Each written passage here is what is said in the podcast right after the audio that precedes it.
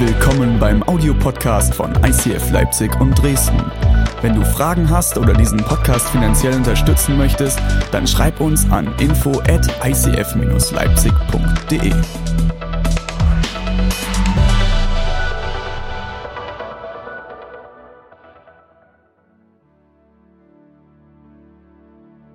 Hey, ich freue mich mega, dass ich heute predigen kann. Ich muss gestehen, ich war die ganze Woche krank. Mich hat ein Virus kräftig aus den Socken gehauen. Und ähm, ihr müsst wissen, ich bin nicht der geduldigste Mensch. Ja? Und ähm, das ist für mich wahrscheinlich das Schlimmste, was es gibt, einfach nur im Bett zu liegen und nichts zu machen. Am liebsten würde ich aufstehen, aber mein Körper sagt dann halt immer, nee, warte mal, stopp. Aber wisst ihr was? Ich liebe unsere Church. Ich liebe unsere Church. Ich will dich kurz mit reinnehmen, warum. Die ganze Woche über haben mir ganz, ganz viele Leute geschrieben, äh, dass sie an mich denken, dass sie für mich beten. Und das Allergeiste war, ich hatte eigentlich diese Woche mit meiner Small Group Abschluss. Wir hatten einen Trip nach Tschechien geplant und äh, es war wäre mega fett gewesen, wenn ich dabei gewesen wäre. Die sind dann ohne mich gefahren. Ja. Ähm, aber das Allerbeste war, die sind dann alle nochmal zu mir gekommen nach Hause, sind zu mir ins Bett gestiegen, das hättet ihr sehen müssen, haben mir die Hände aufgelegt und für mich gebetet. Ich liebe es. Kirche ist Familie. Kirche ist Familie. Und ähm, das, das schätze ich so sehr. Und ähm, ich finde es einfach Hammer, dass wir füreinander einstehen. Und äh, vielen Dank an der Stelle, alle, die an mich gedacht haben. Das ist mega. Dankeschön. Wir befinden uns momentan in unserer Hashtag Jesus-Kampagne. Wer ist genauso begeistert wie ich davon? Yes, sehr gut. Ich, ich liebe das wirklich, weil das ist nicht nur so eine Predigtserie, sondern es ist eine Kampagne. Und weißt du was? Eine Kampagne, die hat immer ein Ziel. Und weißt du, was, was unser Ziel von dieser Kampagne ist? Wir wollen den Namen aller Namen, Jesus Christus, groß machen wieder in unserer Stadt Leipzig. Das ist unser Ziel. Und by the way, hey, die Creative Challenge zum Beispiel, das ist nicht einfach nur ein netter Marketing-Gag von uns, sondern das ist ein Tool, womit wir den Namen Jesus groß machen können. Du glaubst gar nicht, wie, wie krass wir Leute erreichen können durch die sozialen Medien. Und ich will dich ermutigen, hey, werd kreativ. Mach paar Fotos und benutzt die Hashtags, äh, Hashtag Leipzig, Hashtag Jesus 2018, Hashtag ICF Leipzig. Und es ist unglaublich, wie viele Menschen wir erreichen und wie viele Leute vielleicht zum allerersten Mal seit, was weiß ich, wie vielen Jahren den Namen Jesus wieder in dieser Stadt hören und sehen. Und das liebe ich an dieser Kampagne. Wir sind letzte Woche reingestartet und es war für mich besonders sehr, sehr emotionaler Start. Und wir werden bis Ostern, werden wir uns mit den letzten 24 Stunden von Jesus sein Leben beschäftigen. Und ihr wisst es, dann kommt Ostern. Hey, und wenn du Ostern nicht da bist, du wirst dir in den Hintern beißen. Ostern wird sowas von fett. Und ähm, es ist am 1. April, das ist kein April-Scherz. Sei da, lade Freunde ein, das wird richtig großartig. Und ich will reinstarten mit dir.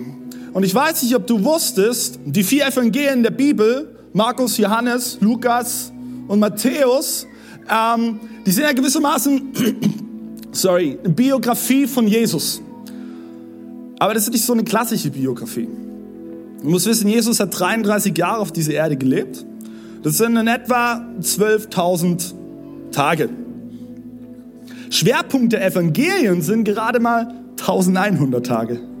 Und der Hauptfokus der Evangelien liegt auf den letzten 24 Stunden von Jesus.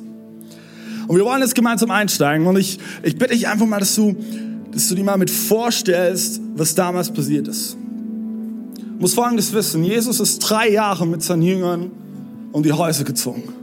Drei Jahre ist er mit, mit, mit diesen zwölf Männern ganz eng gelaufen. Sie haben alles miteinander geteilt. Sie haben, die haben für Menschen gebetet. Menschen sind gesund geworden, sind durch Hoch und Tiefs gegangen. Drei Jahre Leben miteinander geteilt. Hätte es damals schon den Hashtag gegeben, nie mehr ohne meine Group, ja, dann würde er da auf jeden Fall erfunden worden sein. Und sie sind miteinander gelaufen und nach diesen drei Jahren kommt der Punkt, wo Jesus weiß, wo seine Reise enden wird. Er hat das Ende seiner Reise vor sich. Er weiß, was ihm bevorsteht. Er weiß, dass er qualvoll am Kreuz sterben wird. Aber bevor das passiert, geht er mit seinen Jüngern in den Garten Gethsemane. Und sie gehen in diesen Garten. Und ich habe euch ein Foto mitgebracht, so sieht dieser Garten heute aus. Ich war selber noch nicht da. Ich möchte ihn unbedingt gerne mal sehen. Das auf meiner, steht auf meiner Bucketlist. Und es ist ein wunderschöner Garten gegenüber von Jerusalem mit ganz vielen Olivenbäumen. Und Jesus geht mit seinen Jüngern dorthin. Und was sie in diesem Garten erleben, das erzählt uns jetzt Jakobus, eines der Jünger von Jesus. Jakobus, Jünger Jesu. Als wir das Haus verlassen hatten, gingen wir in den Garten Gethsemane. Dort bat uns Jesus, für ihn um Kraft zu beten. Er selber ging weiter, um mit seinem Vater im Himmel zu sprechen. Und dann ist einfach nur peinlich. Jakobus! Jakobus, wach auf! Wach auf! Ich war eingeschlafen. Und mit mir die anderen auch. In der allerschwierigsten Stunde vom Leben von Jesus sind wir alle eingeschlafen. Tolle Freunde. Es tut mir so leid. So unfassbar leid. Ja, und, und, und dann sagte Jesus, die Stunde ist gekommen, in der ich jetzt meinen Feinden ausgeliefert werde. Im selben Augenblick konnten wir sie schon sehen. Es war eine, eine Gruppe von Männern, die da mit Knüppeln und Schwerter angekrochen kam. Sie hatten Fackeln dabei, damit sie in der Dunkelheit etwas sehen konnten. Es waren die Tempelsoldaten, gefolgt von den hohen Priestern und mittendrin Judas. Mit eisigem Blick ging er auf Jesus zu und küsste ihn. Jesus fragte ihn ganz traurig. Mit einem Kuss verrätst du mich also? Dann ging alles sehr schnell. Die Soldaten ergriffen Jesus und, und Petrus zog sein Schwert und schlug auf einen Soldaten ein. Sein Schwert sauste so knapp an ihm vorbei, dass er sein rechtes Ohr abtrennte. Ah, ah, ah, ah. Und Jesus sagte, Petrus, Steck dein Schwert wieder weg! Und Jesus fasste das Ohr des Soldaten an und erhalte ihn.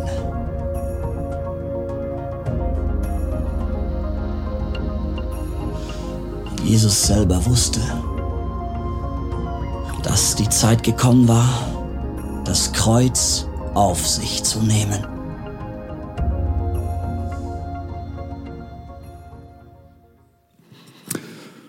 Krasse Story. Die Story kannst du in der Bibel nachlesen. Und bevor wir gleich da noch tiefer reingehen, will ich dir eine Frage stellen. Möchtest du ein Leben leben, was einen Sinn hat, was eine Bestimmung hat, was ein Ziel hat? Das wollen wir alle, oder? Wir wollen ein sinnerfülltes Leben. Das Ding ist, dahin werden wir nur kommen, wenn wir bereit sind, einen ganz oder gar nicht Lifestyle zu leben. Wenn wir bereit sind, all in zu gehen. Es ist wie ein Marathonläufer. Wenn ein Marathonläufer an die, an die Startlinie geht, mit folgender Einstellung, ja, jetzt schauen wir mal, ne? Also, ich habe hier noch zwei Äthiopier links neben mir, die sind sowieso mega schnell. Mal gucken, ob ich überhaupt das Ziel erreiche. Mit dieser Einstellung wird er niemals den Marathon bis zum Ende laufen. Du und ich brauchen eine Einstellung. Wir müssen an die Startlinie gehen und müssen sagen, ich gewinne dieses Rennen. Ich bin bereit, alles zu geben. Ich bin bereit, eine extra Meile zu laufen, um das Ziel zu erreichen. Aber das Problem ist, sind wir mal ehrlich, ist es nicht oft so, dass wir in vielen Situationen halbherzig sind? Ich meine, wie wäre das, wenn man nur die Hälfte des Champions League Finales schaut? und verpasst, dass Borussia Dortmund Champions League Sieger wird. Das ist nicht egal. Nein. RB Leipzig braucht noch ein bisschen, Jungs. Sorry, sorry. Wie wäre es, wenn du mit deiner Frau ins Kino gehst, du hast so richtig schöne Date Night, ihr schaut euch einen Blockbuster an und mitten in der Hälfte des Films sagst du, ey Schatz, nach Hause gehen? Wie wär's? Und du verpasst das grande Finale und schaust diesen Film nur bis zur Hälfte. Hey, und wie wäre es, wenn man, wenn man ständig nur Studiengänge anfängt, aber nie einen zu Ende bringt? Uh. Alle, alle Eltern denken jetzt so, ja, endlich sagt's mal einer. Und alle Studenten, halt deinen Mund, ey. Ja, ja. Auch mal Student. Wie wäre es, wenn man Beziehungen nur halb lebt? Und es verpasst, in die Tiefe zu gehen. Es gibt ein Sprichwort, das kennen wir alle. Das ist nichts Halbes und nichts Ganzes. Das ist nichts Halbes und nichts Ganzes. Wir wollen alle Teil von was Großem sein. Wir wollen unsere Bestimmung nachfolgen. Aber dafür brauchen wir eine Einstellung, wo wir mit unserem Herzen bereit sind, all zu gehen. Halbherzigkeit wird auf diesem Weg nur ein Stein sein. Und du musst dir Folgendes vorstellen. Die Jünger, die Jünger von Jesus, die, die haben ja alles aufgegeben. Sie haben alles geopfert für Jesus. Sie haben ihre Jobs verlassen, sie haben ihre Familien verlassen, die Menschen, die sie von ganzem Herzen lieben, sind Jesus nachgefolgt. Aber dennoch kamen auch diese Jungs in Situationen, wo sie halbherzig waren. Und Jesus geht mit seinen Jüngern, mit seinen engsten Freunden in diesen Garten Gethsemane. Und es ist der Moment, eines der sensibelsten Momente für Jesus, weil er leidet unter Todesängsten. In der Bibel kannst du lesen, dass Jesus Blut schwitzte, weil er solche Ängste hatte. Und Wissenschaftler haben tatsächlich herausgefunden, dass wenn ein Mensch unter solchen unermesslichen Druck steht und solchen Ängsten ausgesetzt ist, dass er nicht mehr damit klarkommt, ist der Körper fähig, über die Schweißdrüsen Blut auszusondern. Und die Jünger sind mit ihnen in diesem Garten und was machen sie? Sie schlafen ein. In dem Moment, wo, wo Jesus verzweifelt zu seinem Vater betet und er sagt, hey, wenn es eine Möglichkeit gibt, lass, lass diesen Kelch an mir vorübergehen. Schlafen die Jünger. In dem Moment, als Jesus seine Jünger am meisten brauchte, pennen sie ein.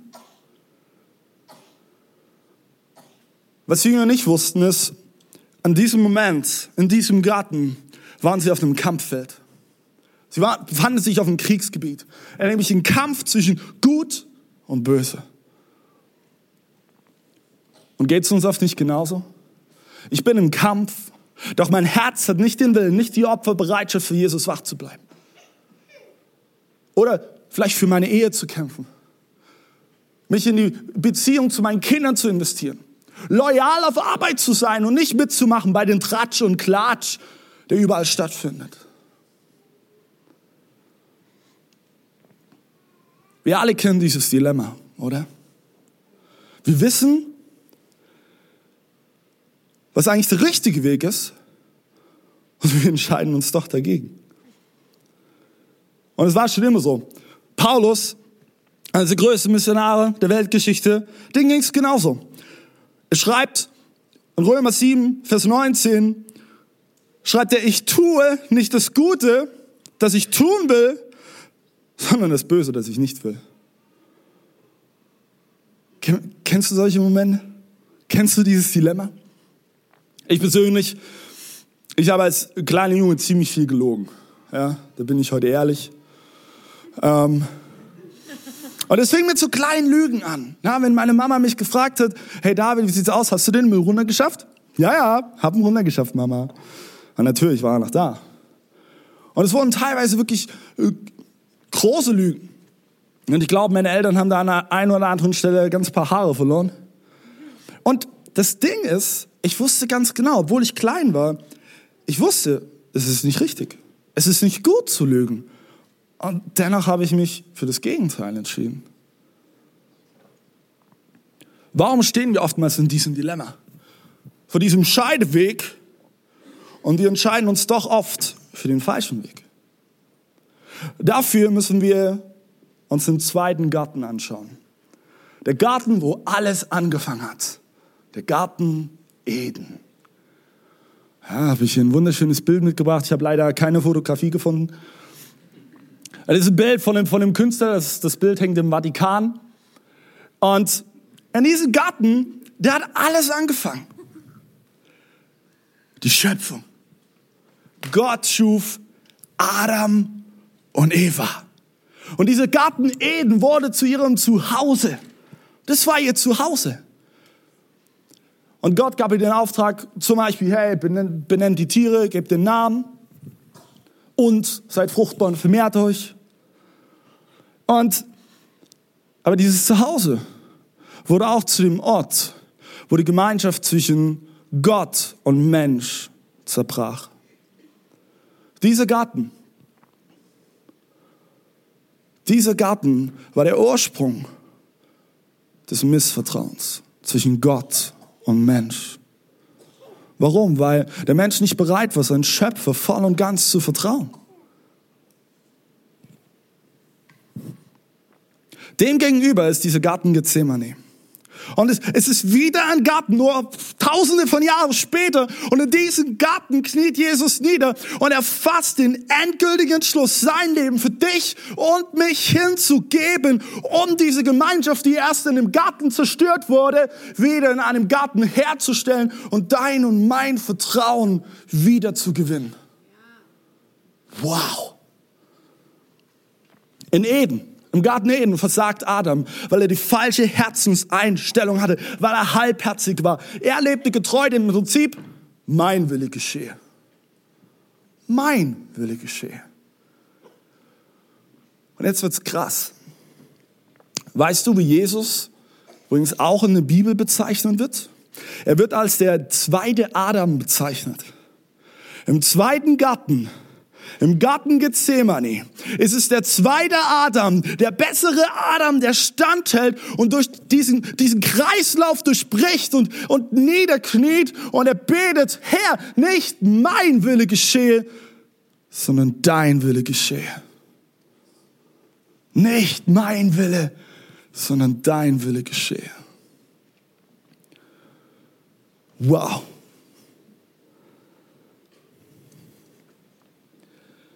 Lass mich dir heute eine Frage stellen. Welcher Wille zählt mehr in deinem Leben? Dein Wille oder sein Wille? Oder lass es mich anders formulieren. Wodurch lässt du dein Handeln und dein Denken in erster Linie bestimmen? Das Ding ist, wir tappen manchmal in die Falle und, und, und wir meinen, wir könnten Jesus was vormachen. Ganz ehrlich, das ist die, die dummste Idee, die wir Menschen haben können. Zu meinen, wir können Jesus was vormachen. Jesus, Jesus weiß über alles Bescheid. Er weiß, was du jetzt und gerade eben in diesem Moment denkst. Spooky, ne? Zum Glück weiß ich das nicht und auch nicht dein Nachbar. Aber Jesus weiß Bescheid. Wir können Jesus nichts vormachen. Und es gibt einen wunderbaren Vers und der ist auch wieder heute auf den Visitenkarten, die du dir am Ausgang mitnehmen kannst. Sprüche 16, Vers 2. Der Mensch hält alles, was er tut, für recht. Doch Jahwe, Gott, prüft die Motive.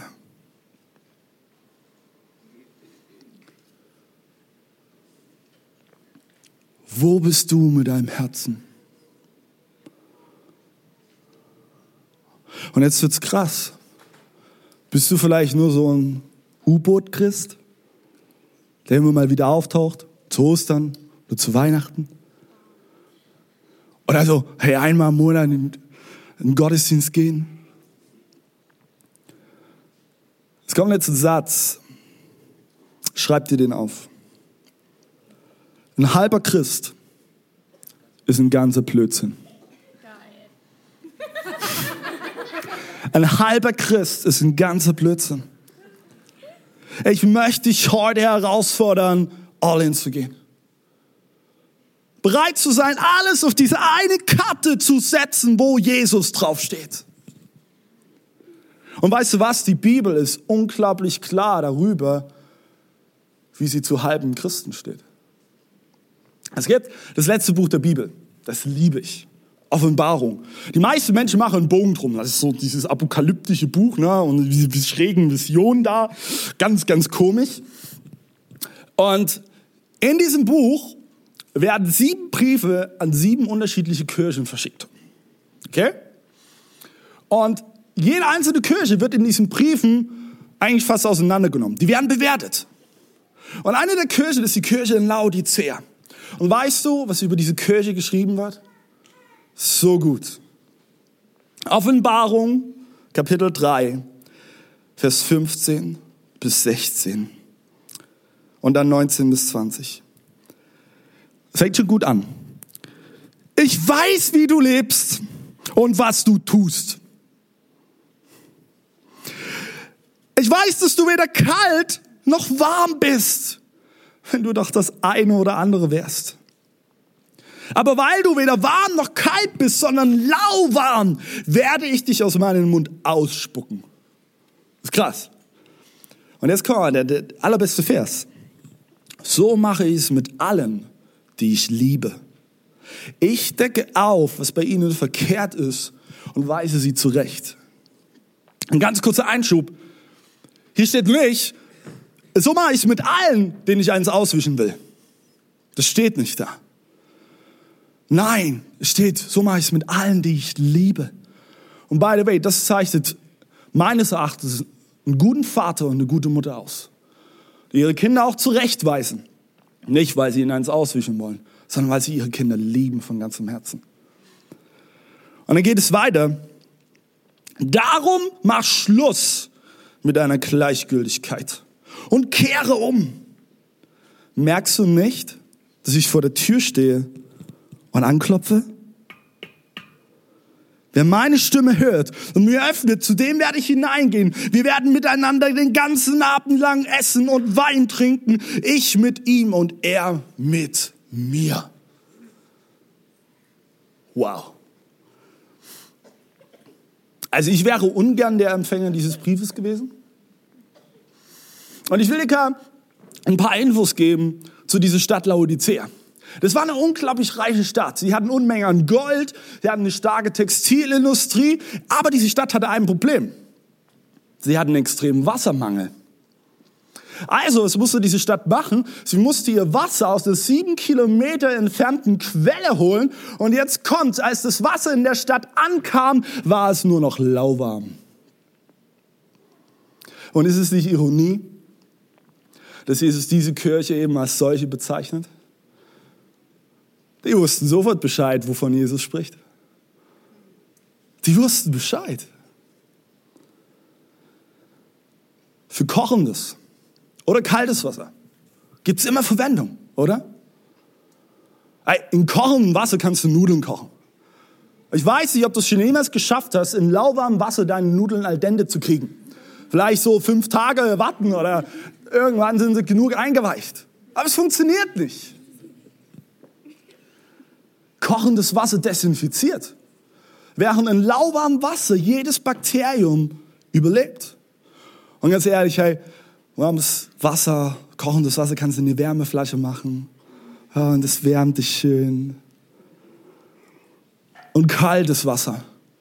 Hey, es gibt doch nichts Besseres, als an einem heißen Sommertag, wo alle im Schwitzen sind, einfach irgendwo in den kalten See reinzuspringen. Oder kennt ihr den Moment, seid zu Hause, ist ein übelst heißer Tag und ihr nehmt euch eine kalte Coke aus dem Kühlschrank. Ah, das, das, ist, das ist richtig gut.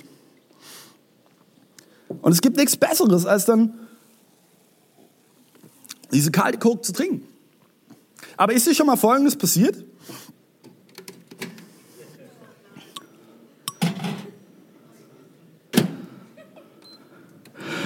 Deine Colaflasche ist im Auto liegen geblieben im Sommer.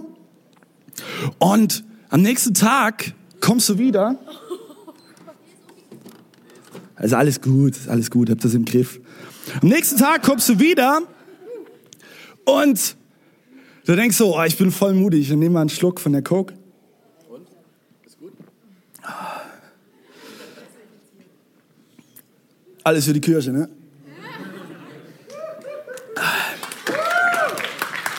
Es gibt nichts ekligeres als lauwarme Cola. Und am besten dann auch, wenn die Kohlensäure raus ist.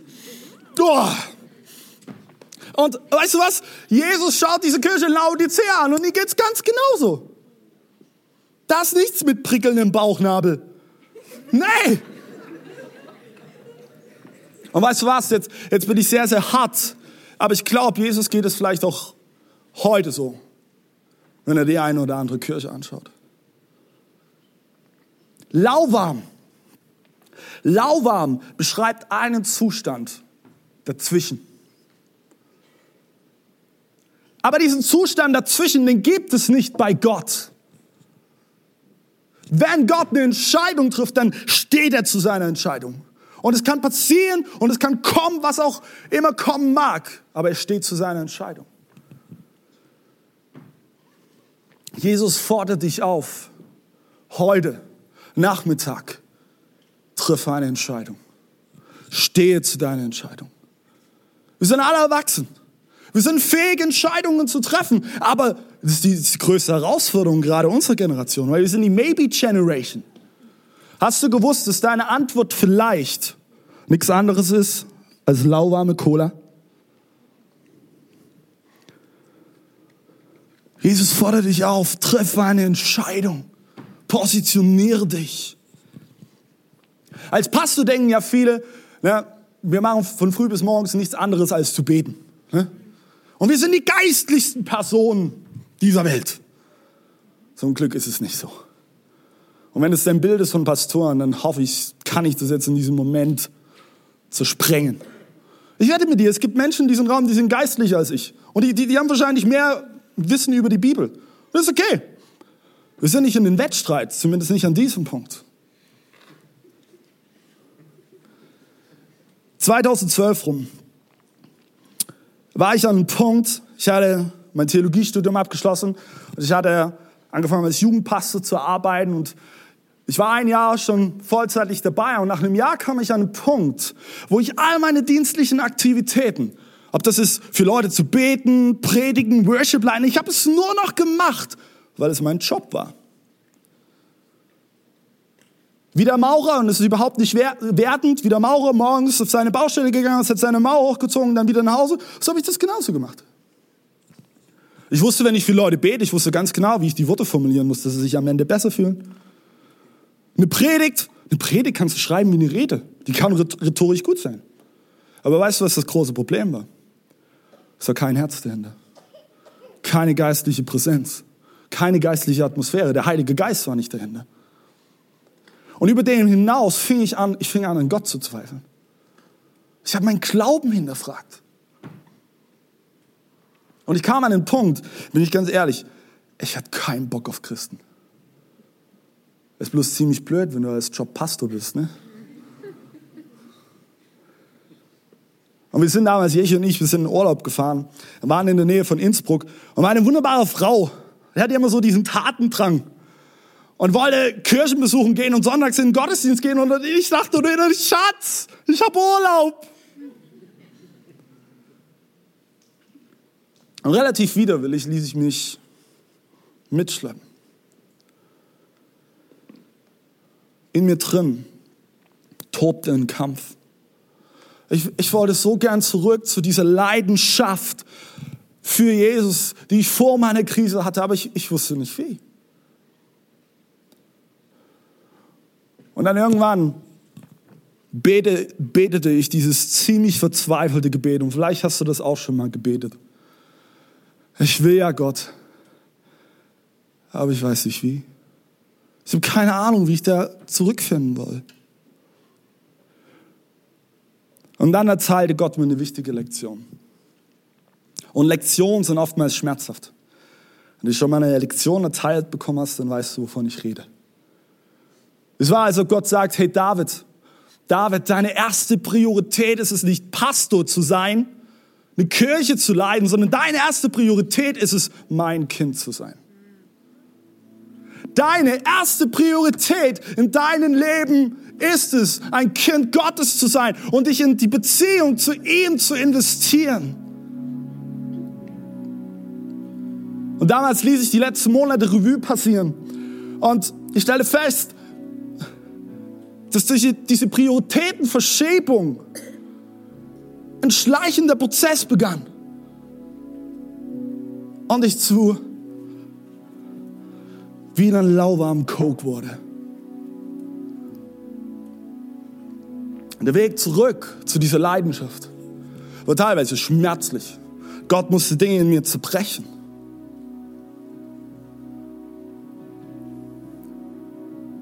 Ich möchte dich heute ermutigen. Es fängt alles mit folgendem Geräusch an. Jesus steht vor deiner Tür und er, und er klopft an. Die Frage ist, öffnest du ihm die Tür? Stellst du ihm dein ganzes Herz zur Verfügung? Bist du bereit, all in zu gehen? Frei zu werden von Halbherzigkeit? Ich habe die Woche, hatte viel Zeit, lag nur im Bett. Ich habe eine krasse Story gelesen, und zwar von Cortés. Cortés war der spanische Eroberer des Aztekenreichs. Und als er mit seiner Armee 1519 in äh, Veracruz gelandet ist, hatte er eine Armee von 700 Leuten. Mit diesen 700 Männern startete er seinen Eroberungsfeldzug. Aber weißt du, was Cortés als allererstes machte? Er stand mit seinen 700 Männern, sie standen am Strand und Cortés steckte die komplette Schiffsflotte in Brand. Und die Männer standen am Strand und sie sahen, wie ihr einzigster Weg wieder nach Hause in Flammen aufging und im Meer versank. Ab jetzt gab es für sie nur noch einen Weg. Sich auf die Mission auszurichten und nach vorn. Kein Weg führte mehr zurück.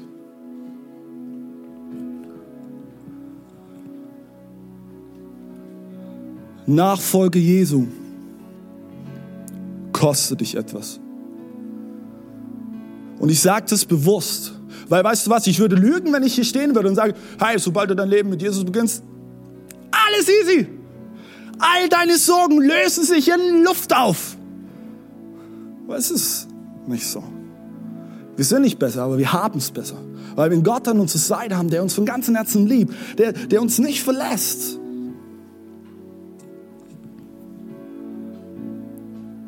Hey, ich möchte dich heute ermutigen, Jesus nicht dein halbes Herz zu geben, sondern dein ganzes Herz zu geben. Und dann kommt natürlich die Frage, aber wie, wie soll ich das machen?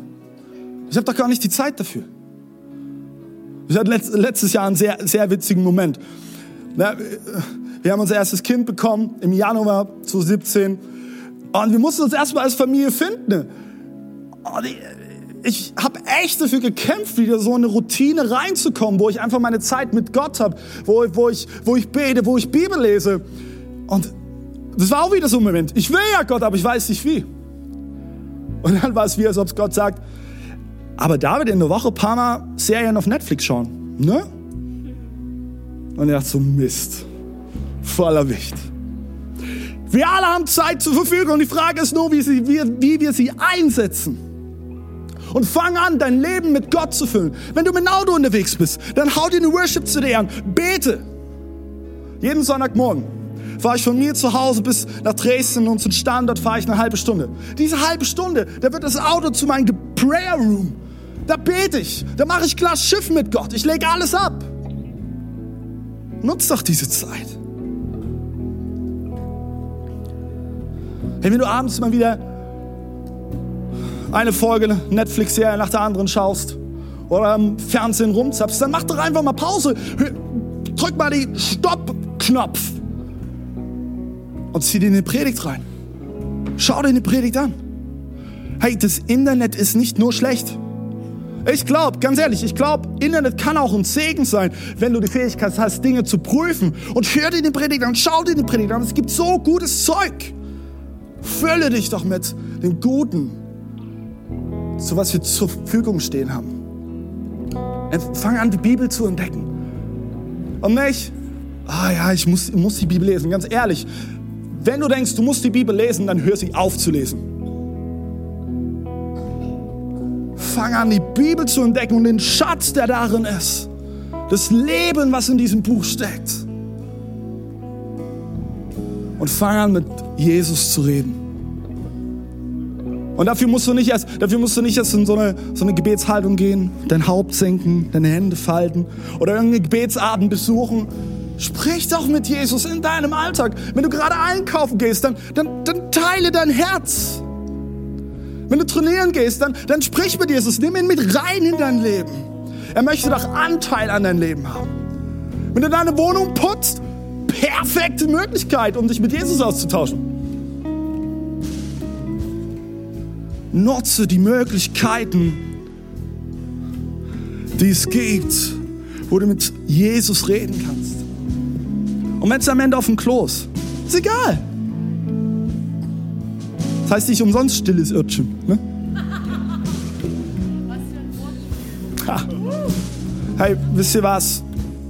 Ich träume von einer Church, die nicht halbherzig ist.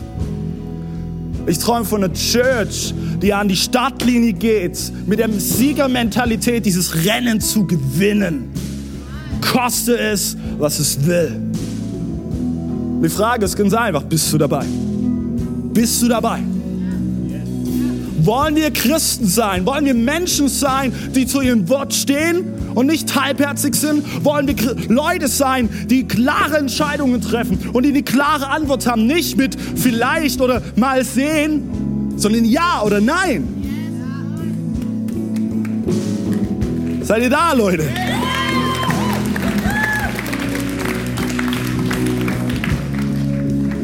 Ich glaube ganz ehrlich, das wird am Ende einen Unterschied machen. Ich will Schluss machen mit lauwarmer Cola.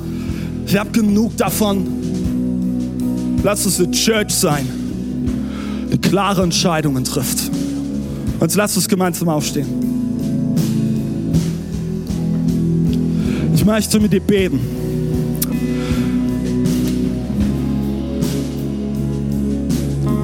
Jesus, ich danke dir von ganzem Herzen für diesen Sonntag. Ich danke dir, dass du ans Kreuz gegangen bist, am Kreuz gestorben bist und wieder auferstanden bist, um Freiheit zu ermöglichen. Und ich bete, Jesus, dass du jetzt kommst mit deinem Geist und dass du Freiheit schenkst von Halbherzigkeit. Ich bete, dass du Leidenschaften in unsere Herzen gibst, klare Entscheidungen zu treffen. Und Jesus, ich bete, dass dort, wo wir lauwarm geworden sind, dass du jetzt kommst und es neu ansteckst. Geist Gottes, komm, schenke du jetzt eine Begegnung. Und ich möchte an der Stelle für alle Beziehungen und alle Ehen beten, dass diese Beziehungen und Ehen geschützt sind und dass nicht ein schleichender Prozess von lauwarm beginnen kann, um Beziehungen zu, zu zerstören. Und ich spreche Segen aus über jede Beziehung, über jede Ehe.